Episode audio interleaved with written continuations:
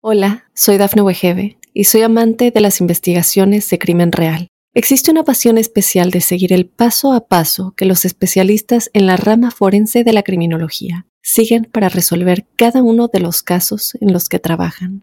Si tú, como yo, eres una de las personas que encuentran fascinante escuchar este tipo de investigaciones, te invito a escuchar el podcast Trazos Criminales con la experta en perfilación criminal, Laura Quiñones Orquiza en tu plataforma de audio favorita.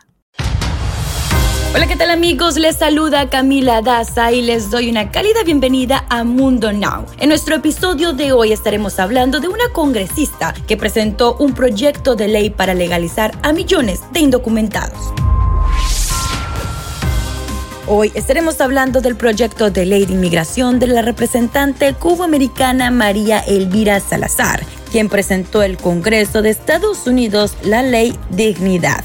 Salazar presentó este martes en el Congreso un proyecto de ley para otorgar residencia legal a millones de inmigrantes indocumentados con la verificación de antecedentes penales, el pago de impuestos atrasados y una cuota por su seguridad fronteriza. Este proyecto busca proporcionar una solución digna a los inmigrantes que viven allí y fortalecer una fuerza laboral y económica estadounidense.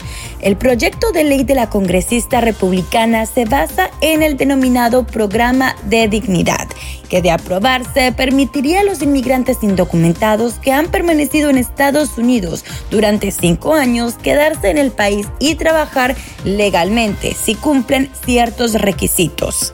Esta propuesta intenta ser una solución para detener la inmigración ilegal, proporcionar una solución digna para inmigrantes que viven en Estados Unidos y fortalecer la fuerza laboral y económica del país además de proponer un estatus legal por 10 años renovable con un camino de redención opcional adicional de 5 años para la legalización permanente. En el proyecto Dignidad se espera que haya una correcta financiación para que la frontera de Estados Unidos sea un puerto seguro y evitar que salga sin el costo de los contribuyentes estadounidenses.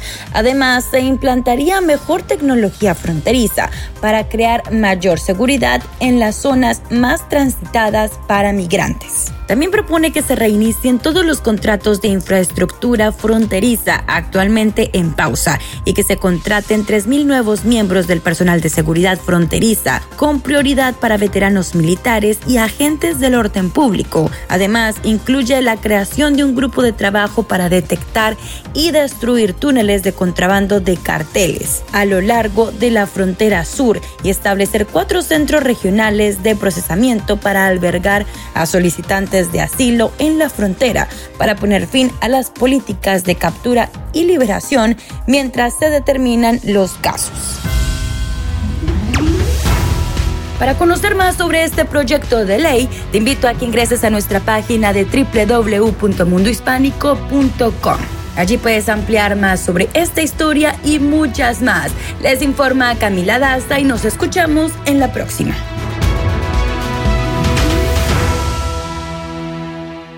Hola, soy Dafne Wegebe y soy amante de las investigaciones de crimen real. Existe una pasión especial de seguir el paso a paso que los especialistas en la rama forense de la criminología siguen para resolver cada uno de los casos en los que trabajan.